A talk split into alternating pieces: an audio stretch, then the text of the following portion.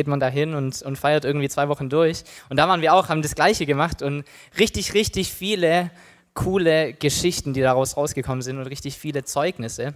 Ähm, und ich kann das nur bestätigen, so dieses letzte Wort, das war, glaube ich, wirklich passend. Ähm, wenn du dich darauf einlässt und wenn du das tust, was Gott zu dir sagt, dann hast du die Chance, dass was passiert. Wenn du dich dagegen entscheidest, hast du eigentlich schon verloren. Das heißt, egal, egal ob du denkst, dass du irgendwie gut darin bist oder gut redest oder sonst irgendwas, ähm, wenn du es tust, hat Gott die Möglichkeit zu wirken. Und das ist ein Hammergefühl, wenn das passiert und wenn Leute durch dich Gott finden oder ihn, ihn besser kennenlernen, von ihm hören.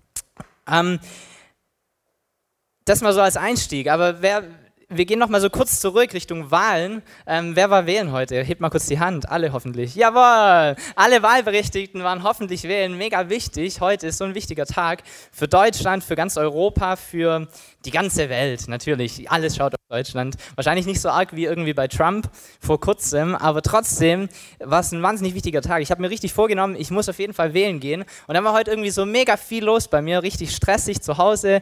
Ähm, ich habe zwei Kinder, beide unter zwei. Da wisst ihr, da ist ist immer was los. Und ähm, irgendwie habe ich so fast daran gezweifelt, dass ich es noch schaffe, heute wählen zu gehen. Ähm, aber dann habe ich mir irgendwann doch trotzdem mein Kind so eingespannt und vorne hingenommen und bin dann im Tragetuch mit dem Kind nach unten gegangen und bin wählen gegangen, lauf da rein. Und dann kommt da dieser erste Wahlhelfer auf mich zu und sagt, hey, wie ist das jetzt mit der Schweigepflicht und darf die da zugucken, wenn du da. Und ich so, Alter, die ist zwei Monate. Aber es hat, es hat gut funktioniert. Erstens ist sie zwei Monate und zweitens darf sie gerne wissen, was ich will, okay? Das wäre bei ihr wirklich das kleinste Problem. Hey, aber vielleicht, vielleicht ist so bei dir gerade bist du ganz arg froh darüber, dass die Wahlen endlich vorbei sind. Ich habe bei mir im Geschäft mit ein paar Leuten geredet und die haben gesagt, Mensch, du kannst in keine Zeitung mehr reinschauen, du kannst nicht mehr einen Fernseher anmachen, ohne dass du irgendwie beschallt wirst von jeder Seite und jeder verspricht dir ja das Beste, oder? Jede Partei ist die beste, sie haben tolle Versprechungen, wollen alles besser machen, alles revolutionieren und natürlich als einzige Partei, die es jemals schaffen wird, diese Versprechen auch wirklich zu halten. Oder? Das ist so das, was, was jeder dir irgendwie einbräut oder versucht, dich zu beeinflussen. Und da gibt es ganz, ganz viele Leute, die sagen, Mensch, ich habe einfach keine Lust mehr. Mir reicht's wieder, ich habe genug gehört, ich will, dass vier Jahre wieder Ruhe ist, bis ich irgendwie wieder dahin gehen muss und wählen. Vielleicht bist du so drauf. Ähm, ich glaube, es ist sowieso immer, immer schwieriger für uns, wir haben schon öfters darüber geredet, für, für diese Generation und auch für die Generation, die nach uns kommt, ähm, immer und immer schwieriger, Entscheidungen zu treffen, oder? Es ist schwierig, dich wirklich auf irgendwas festzulegen. Wir haben schon mal darüber geredet, dass vor, vor 30 Jahren, vor 40 Jahren, vor 50 Jahren, da war das vielleicht noch normal, dass du irgendwie als, als Jugendlicher eine Ausbildung gestartet hast und du hast in diesem gleichen Betrieb, wenn du Glück hattest, wurdest du übernommen. Und du hast in diesem Betrieb gearbeitet von 16 bis 66. Und du warst dort und es war völlig normal. Du bist dort angestellt, das ist deine Firma und da bleibst du auch. Und vielleicht bist du da irgendwie intern aufgestiegen, hattest irgendwelche Möglichkeiten, aber trotzdem bist du in dieser einen Firma geblieben. Heute, wenn du mit, mit jüngeren Leuten redest, wenn du Glück hast, können sie dir sagen, grob, was sie das nächste Jahr machen. Versteht ihr? Die, die Arbeitswahl ist immer nur so ein, ja, jetzt gerade mache ich das, ist auch ganz cool, aber ich mache es wahrscheinlich nicht, bis ich in Rente gehe. Ich mache es wahrscheinlich nicht die nächsten fünf Jahre. Ich mache es wahrscheinlich nicht die nächsten zehn Jahre. Wir sind so viel flexibler geworden. Umziehen ist einfacher, irgendwie ins Ausland zu gehen ist einfacher. Und wir tun uns immer schwerer, wirklich Entscheidungen zu treffen, eine Wahl zu treffen und dieser Wahl auch treu zu bleiben, weil wir so mega viel Angebote haben von überall her. Und alles sieht so gut aus, oder? Alles sieht so wunderbar aus und alles ist möglich in der heutigen Zeit. Und so tun wir uns schwer, wirklich Entscheidungen zu treffen, eine Wahl zu treffen. Und trotz alledem geht es heute Abend hier bei uns auch um Wahlen. Okay, wir, wir greifen dieses Thema natürlich auf. Wir können nicht irgendwie an der Bundestagswahl äh, einen Gottesdienst veranstalten, ohne über Wahlen zu reden. Das geht nicht. Muss man machen. Okay. Und ähm, es geht heute um zwei Wahlen, zwei ganz wichtige Entscheidungen ähm, in dieser Predigt. Und diese erste Entscheidung ist Jesus Entscheidung für dich. Jesus erwählt dich. Und die zweite ist deine Entscheidung für ihn. Deine Entscheidung für Jesus. Und diese erste Entscheidung, diese Wahl, die Jesus getroffen hat für dich und für mich, die ist passiert, die ist Geschichte, sagen wir mal, ähm, und an der wird sich nichts ändern. Okay, das ist nicht so wie jetzt die Bundestagswahlen, die irgendwie in vier Jahren wieder stattfinden und wenn es gut läuft, machen sie zwischen jetzt und in vier Jahren irgendwas Produktives und Gutes, sondern das, was Jesus getan hat, hat tatsächlich Bestand und es wird sich nicht verändern. Jesus ist der, der als einziger, egal welche Religion du dir anschaust, auf die Welt gekommen ist, damit du und ich eine Beziehung haben können mit unserem Vater im Himmel. Das unterscheidet das Christentum von allem anderen. Okay, ich habe mal mit einem geredet, der, der hat gesagt, alle anderen Religionen, die enden immer in i muss. Wenn du Schwabe bist, verstehst du es? Hindu i muss. Okay? Und Budi i muss. Ja? Egal. Ähm, auf jeden Fall sagt er, jede andere Religion, es, es funktioniert nicht ganz, aber ich fand es trotzdem cool. Ähm, jede andere Religion musst du irgendwie versuchen, klarzukommen, okay? Du musst irgendwie versuchen, so gut wie möglich zu leben, um wem auch immer, an wen auch immer du glaubst, irgendwie gerecht zu werden. Und es liegt immer an dir, das irgendwie hinzubekommen. Aber Jesus ist anders, okay? Das Christentum ist anders. Bei uns hat Gott schon eine Entscheidung getroffen. Er hat schon eine Wahl getroffen und er hat sich festgelegt. Okay? Das ist nicht so, ich weiß nicht, was in fünf Jahren ist, sondern er hat sich ein für alle Mal festgelegt und er wählt dich. Er wählt dich, okay? Das ist eine Wahrheit, die mir ganz, ganz arg wichtig ist heute Abend, dass wir es begreifen, dass Jesus auf diese Erde gekommen ist, dass er sich klein gemacht hat als, als Kind, dass er alles durchgemacht hat, was du und ich durchmachen, dass er jede Herausforderung, die du kennst, die du in deinem Leben hast, hat er miterlebt, okay? Er war hier, er war vollkommen Mensch und er ist für dich und für mich ans Kreuz gegangen. Er ist einen richtig dreckigen Tod gestorben.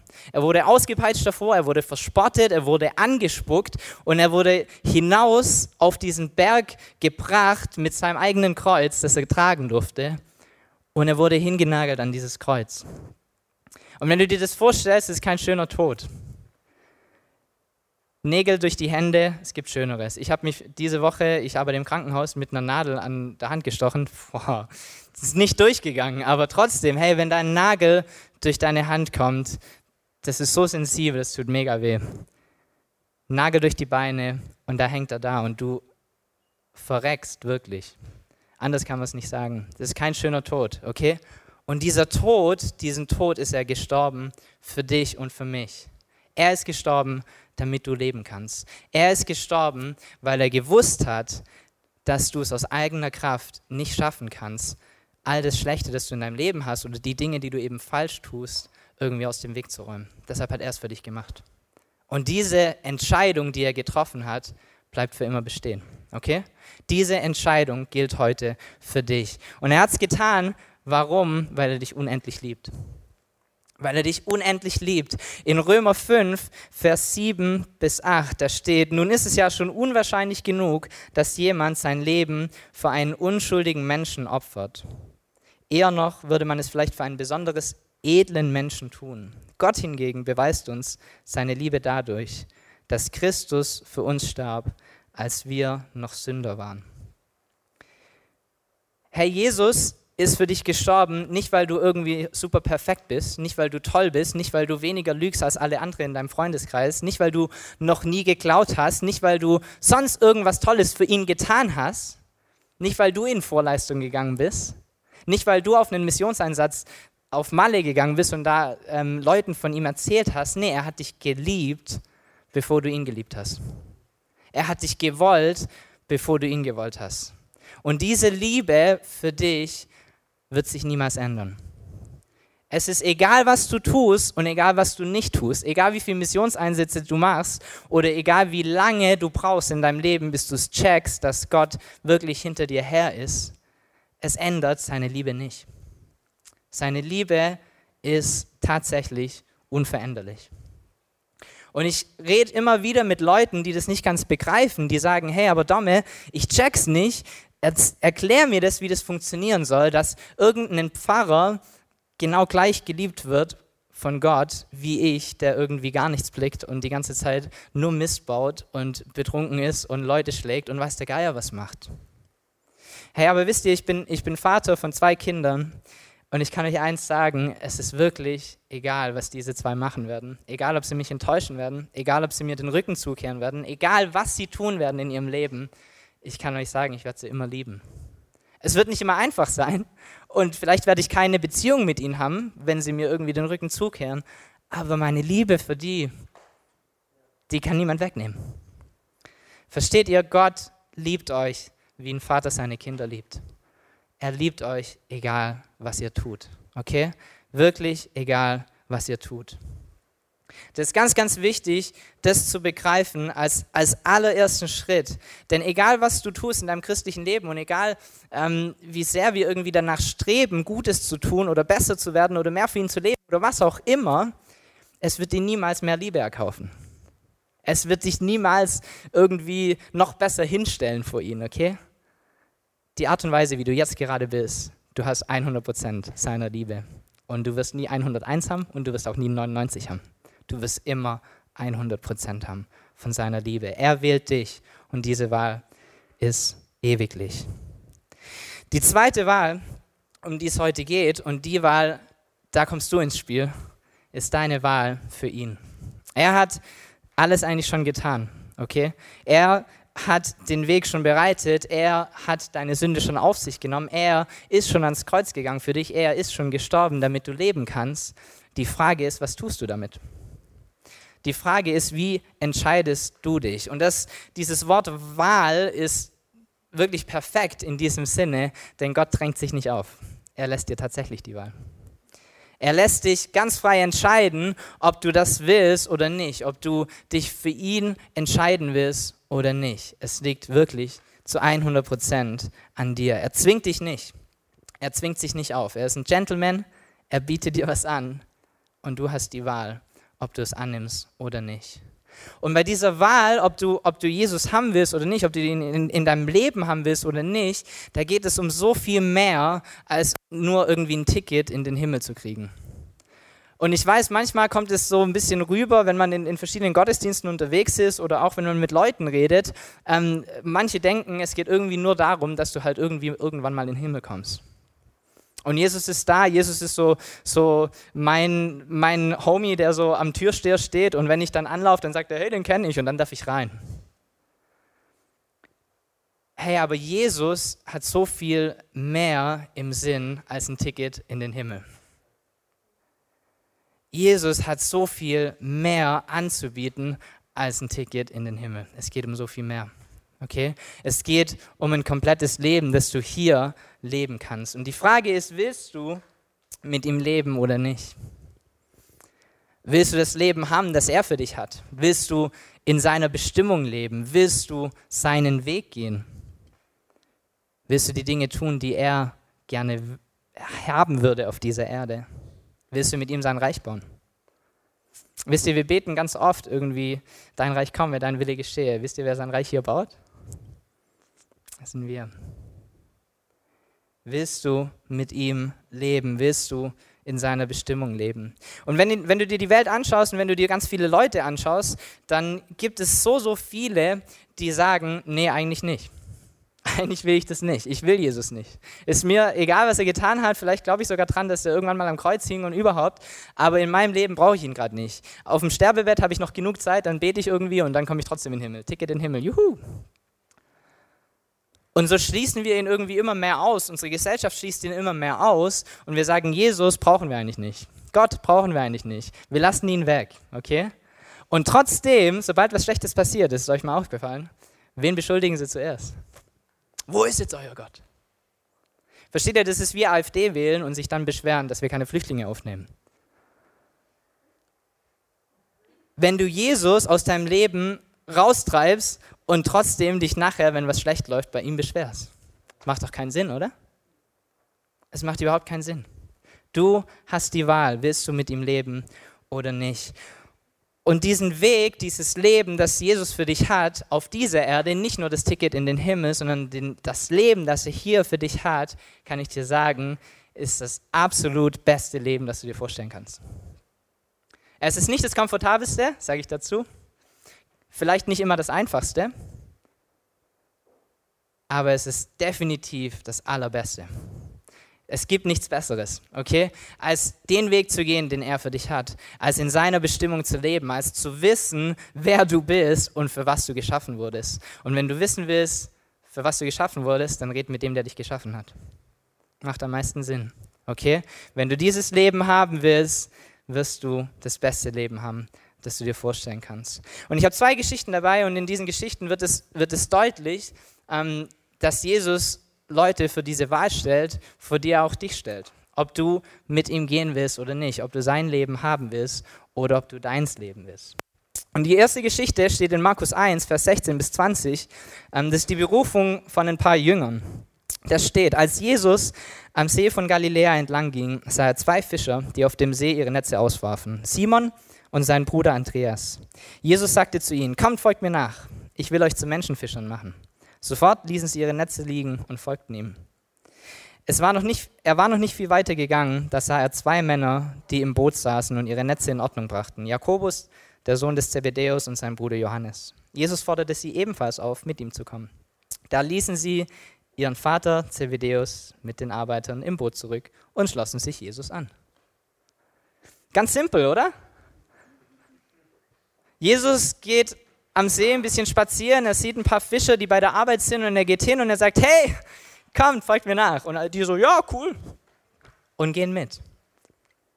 Und er geht weiter, er sieht nochmal welche, auch bei der Arbeit, auch gerade eigentlich voll drinne und er sagt, hey, kommt, kommt doch mit mir mit. Ich mache euch zu Menschenfischern. Hört sich gut an, okay. Eine ganz logische Entscheidung, oder? So relativ simpel.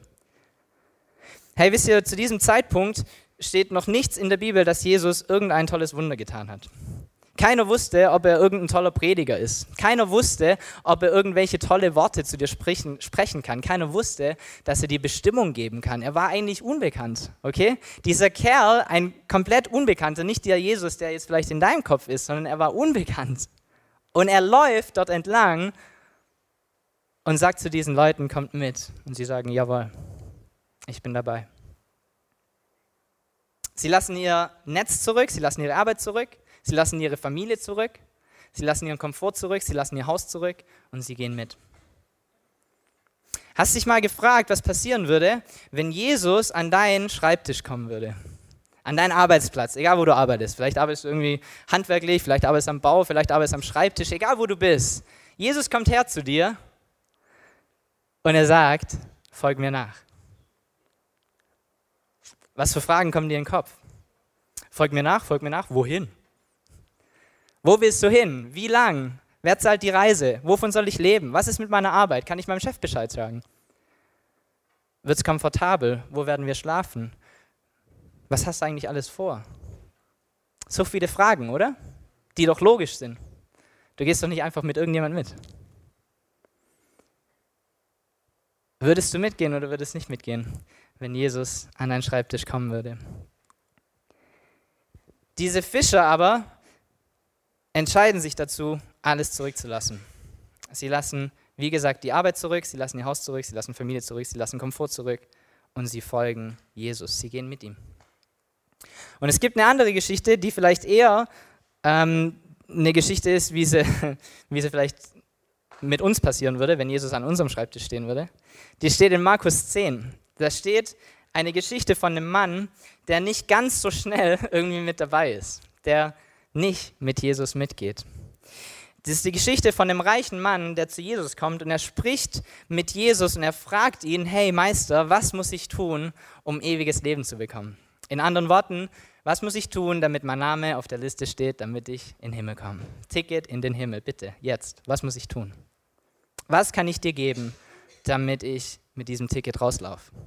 Und Jesus fängt an, mit ihm zu reden und er sagt ihm, Mensch, du kennst doch die ganzen Gebote, daran solltest du dich halten. Die zehn Gebote sind allbekannt, leb danach. Und dann spricht hier dieser reiche Mann zu ihm ab Vers 20, Meister, all diese Gebote habe ich von Jugend an befolgt. Jesus sah ihn voller Liebe an, voller Liebe. Das ist mega cool, dass es da drin steht. Nicht irgendwie, voller Aufforderung oder Mensch, das reicht noch lang nicht, sondern voller Liebe schaut ihn Jesus an. Und er sagt zu ihm, eins fehlt dir noch. Geh, verkauf alles, was du hast und gib den Erlös den Armen. Und du wirst einen Schatz im Himmel haben. Und dann komm und folge mir nach. Der Mann war tief betroffen, als er das hörte, und ging traurig weg, denn er hatte ein großes Vermögen. Reicher Kerl. Und Jesus fordert ihn auf, ähnlich wie die Jünger, alles zurückzulassen. Was ist der Unterschied zwischen diesen, diesen Leuten? Was ist der Unterschied zwischen den Jüngern und diesem reichen Kerl? Im Endeffekt haben sie andere Prioritäten, okay? Diese Leute haben andere Prioritäten und sie haben andere Denkweisen. Sie haben andere Dinge, die für sie am wichtigsten sind. Was steht bei dir an erster Stelle?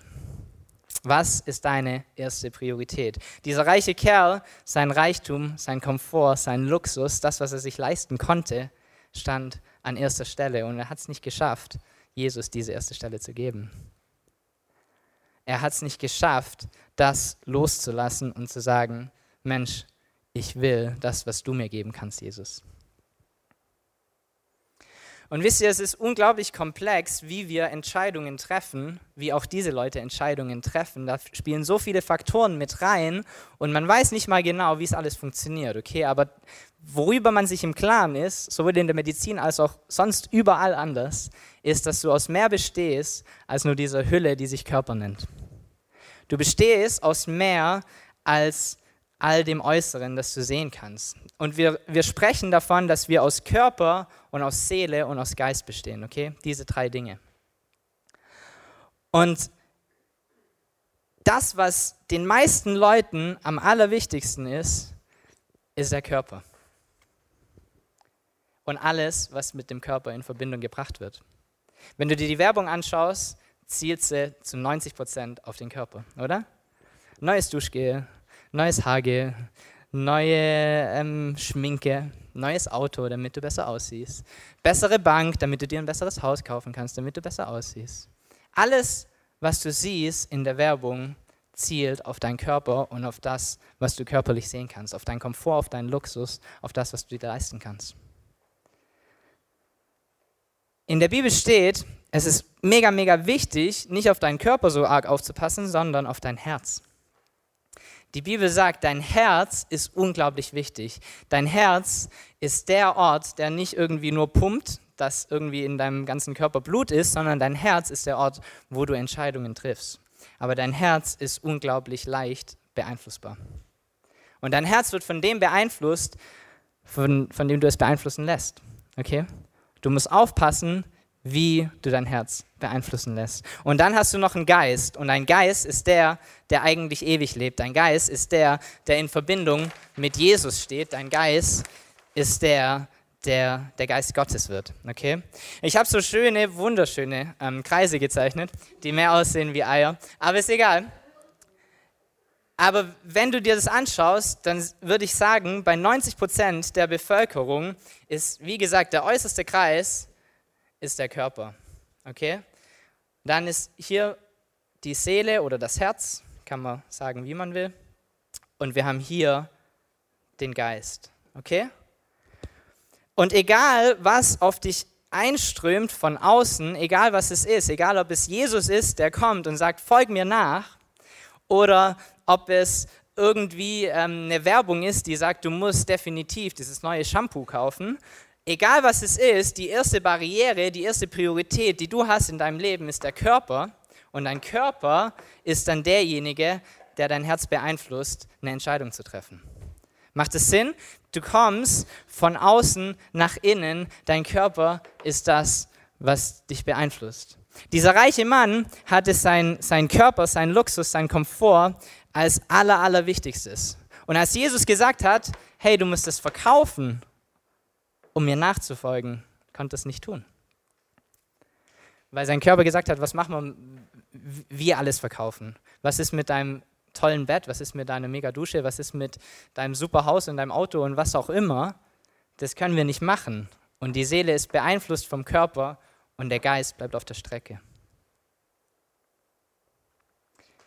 Die Jünger, die ihm nachgefolgt sind, denen war der Körper nicht ganz so wichtig die hatten an äußerster Stelle den Geist. und ganz innen den Körper. Okay? Und wenn jetzt irgendwas von außen einkommt auf sie, irgendwas, egal was es ist, beeinflusst der Geist das Herz und das Herz trifft die Entscheidung, jawohl, da wollen wir mit. Warum? Weil meinem Geist es gut tut.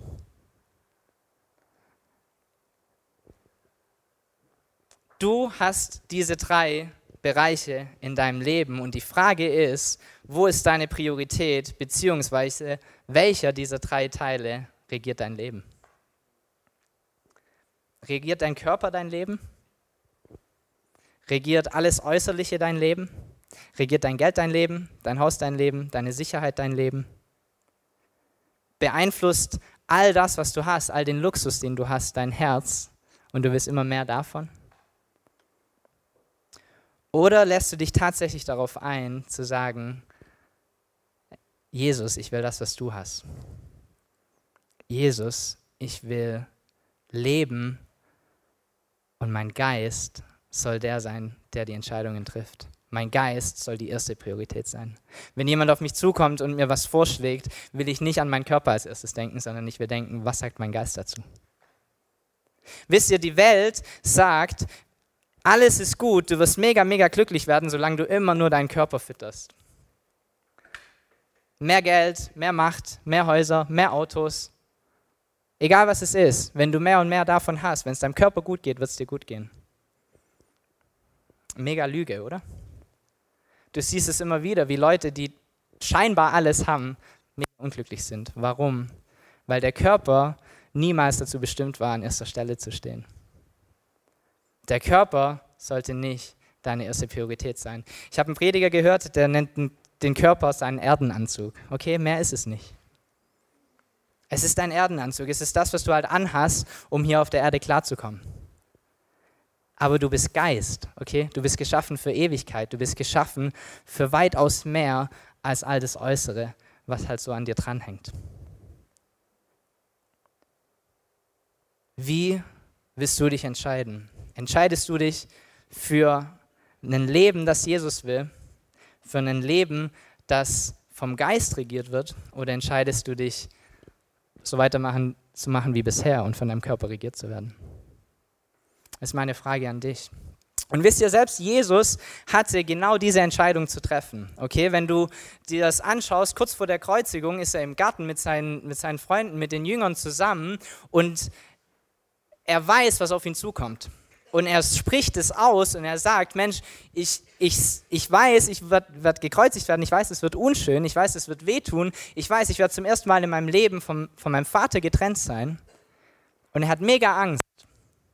Er schwitzt Blut, steht drin. Er, er kann nicht mehr, okay? Und er hat genau diese Entscheidung zu treffen.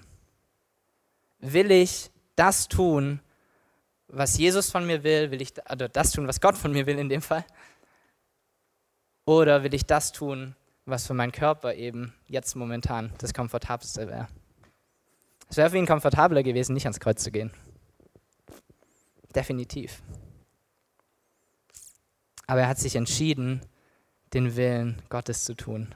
Und er hat den Willen Gottes über seinen eigenen gestellt. Und er ist ins Kreuz gegangen, für dich und für mich. Und das Interessante daran ist, dass seine Jünger bei ihm waren und er hat zu ihnen gesagt, betet für mich. Betet für mich, ich kann es nicht allein. Bleibt mit mir wach. Ich weiß, es ist eine schwierige Entscheidung. Jesus ist es schwer gefallen, diese Entscheidung zu treffen. Das heißt, es ist okay, wenn es für dich nicht ganz so einfach ist. Und Jesus hat Leute gebraucht in seinem Leben, die bei ihm waren und die ihn unterstützt haben, diese Entscheidung zu treffen. Und genauso brauchst du Leute in deinem Leben. Und das ist einer der Gründe, warum die FOMI damit beginnen wird, Ende dieses Jahres und Anfang des nächsten Jahres einen zweiten Gottesdienst zu starten, der morgens ist, okay? Damit du eine Regelmäßigkeit hast, damit du nicht nur irgendwie, wenn du zu Hotspot kommst und sonst zu nichts, einmal im Monat irgendwas hörst und zwischendrin wirst du die ganze Zeit nur bombardiert, dass dein Körper das Wichtigste ist, was es gibt. Das ist einer der Gründe, warum die FOMI sagt, hey, wir machen einen zweiten Gottesdienst für dich dass du kommen kannst und dass du jede Woche deinen Geist fütterst und nicht nur deinen Körper. Denn der Geist ist das, was wirklich bleibt. Okay? Die Band darf schon nach vorne kommen. Wir, wir wollen eine, eine Zeit haben, die, in der wir uns das nochmal überlegen, okay? Vielleicht bist, du, vielleicht bist du hier und du denkst, Mensch, ähm, ich habe noch nicht mal gewusst, dass Jesus für mich ans Kreuz gegangen ist. Ich habe noch nicht mal gewusst, dass Jesus mich liebt. Ich weiß nicht mal, dass er für mich gestorben ist. Ich weiß nicht mal, dass er diese Entscheidung getroffen hat. Vielleicht ist heute für dich der Abend, wo, wo du sagst, Mensch, das ist Hammer, dass du das für mich getan hast und ich will Ja sagen zu dir. Und mir ist es bewusst irgendwie, dass es mehr ist als ein Ticket in den Himmel und das, was der Rest der Predigt war, war irgendwie trotzdem viel zu hoch für mich und ich habe keine Ahnung, wovon der labert, aber ich will es irgendwie versuchen, dein Leben zu leben.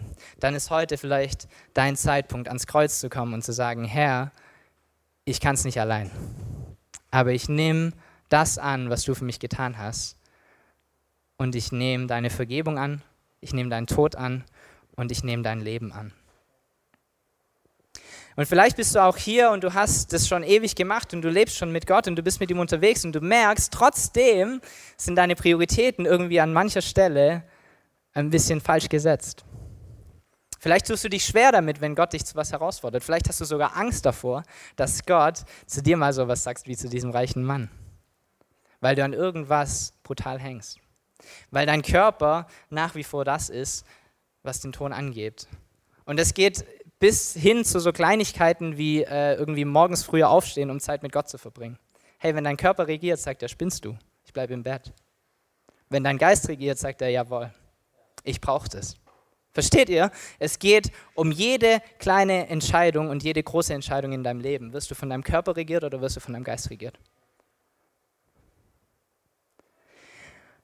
Und wisst ihr, ich gehe noch einen Schritt weiter. Jede Angst, die auf dieser Erde existieren kann, endet im schlimmsten Fall im Tod. Wisst ihr, woher diese Angst kommt? Weil du mit deinem Körper denkst. Wenn du Ängste hast in deinem Leben, wenn du Dinge hast, die dir nach wie vor Sorge machen, Arbeitslosigkeit, dass du kein Haus hast, dass du nicht genug Geld hast, dass du stirbst, dass du einen Autounfall hast, was auch immer, es ist beeinflusst von deinem Körper. Und es gibt dir einen Hinweis, dass genau in diesem Bereich deines Lebens der Geist oder Jesus noch nicht regiert. Lass Gottes Geist, lass dein Geist derjenige sein, der der erste Filter ist. Für alles, was du tust. Lass ihn entscheiden, wie dein Herz die Entscheidung trifft, okay? Und nicht dein Körper. Und vielleicht hast du, wie gesagt, Dinge in deinem Leben, Ängste, die du hast. Dinge, die du nicht abgeben kannst, Dinge, an die du festhältst, wo es dir schwerfällt, genau so rum dein Leben zu leben und zu sagen, ich will das tun, was, was der Geist will, was Gott will und nicht das, was ich will. Hey, dann ist heute deine Gelegenheit, vor Gott zu kommen. Dann ist heute deine Gelegenheit, ihm das zu sagen und zu sagen, hilf mir dabei, andersrum zu denken. Und wisst ihr, Jesus hat, hat andere Leute dazu gebraucht, ich habe es gerade gesagt. Und vielleicht brauchst du jemand anderes genauso. Wir haben Leute hier vorne, die gerne mit dir beten. Ansonsten macht es, macht es unter, unter euch aus, macht es mit Jesus aus, okay? Aber wenn du gerne Gebet haben möchtest, komm gerne nach vorne während diesem Lied und wir beten sehr, sehr gerne mit dir, okay? Es ist tatsächlich nichts Einfaches. Es ist nicht das, was äh, irgendwie so deine, deine jeden Tag Predigt ist, okay? Es ist herausfordernd, es ist schwierig und wir tun uns, wir tun uns schwer, von unserem Körper irgendwie abzusehen. Wir sind so geprägt. Alles um dich herum prägt dich so. Aber Jesus hat mehr für dich. Jesus hat Bestimmung für dich. Jesus hat wahres Leben für dich. Jesus hat Berufung für dich. Jesus hat so viele Dinge, die er mit dir geplant hat, die nicht stattfinden werden, wenn du immer nur auf deinem Körper schaust. Und so nutzt diese Zeit, das Lied heißt Führ mich an dein Kreuz. Wir gehen zusammen vor das Kreuz, okay? Wir denken daran, was Jesus für uns getan hat. Wir denken daran, dass er uns erwählt hat, bevor wir ihn erwählt haben. Wir denken daran, dass er uns geliebt hat, bevor wir ihn geliebt haben. Wir denken daran, dass diese Wahrheit und diese Liebe und diese Wahl für immer Bestand hat. Und dann hast du die Chance, dich zu entscheiden für ihn. Dann hast du die Chance, dich noch mehr zu entscheiden für ihn, okay? Ihm dein Leben hinzulegen, zu sagen, Herr, ich will regiert werden von dir und nicht von meinem Körper. nicht von dem Äußerlichen, nicht von dem, was die Welt sagt, sondern von dir und von dem, was du für mich hast.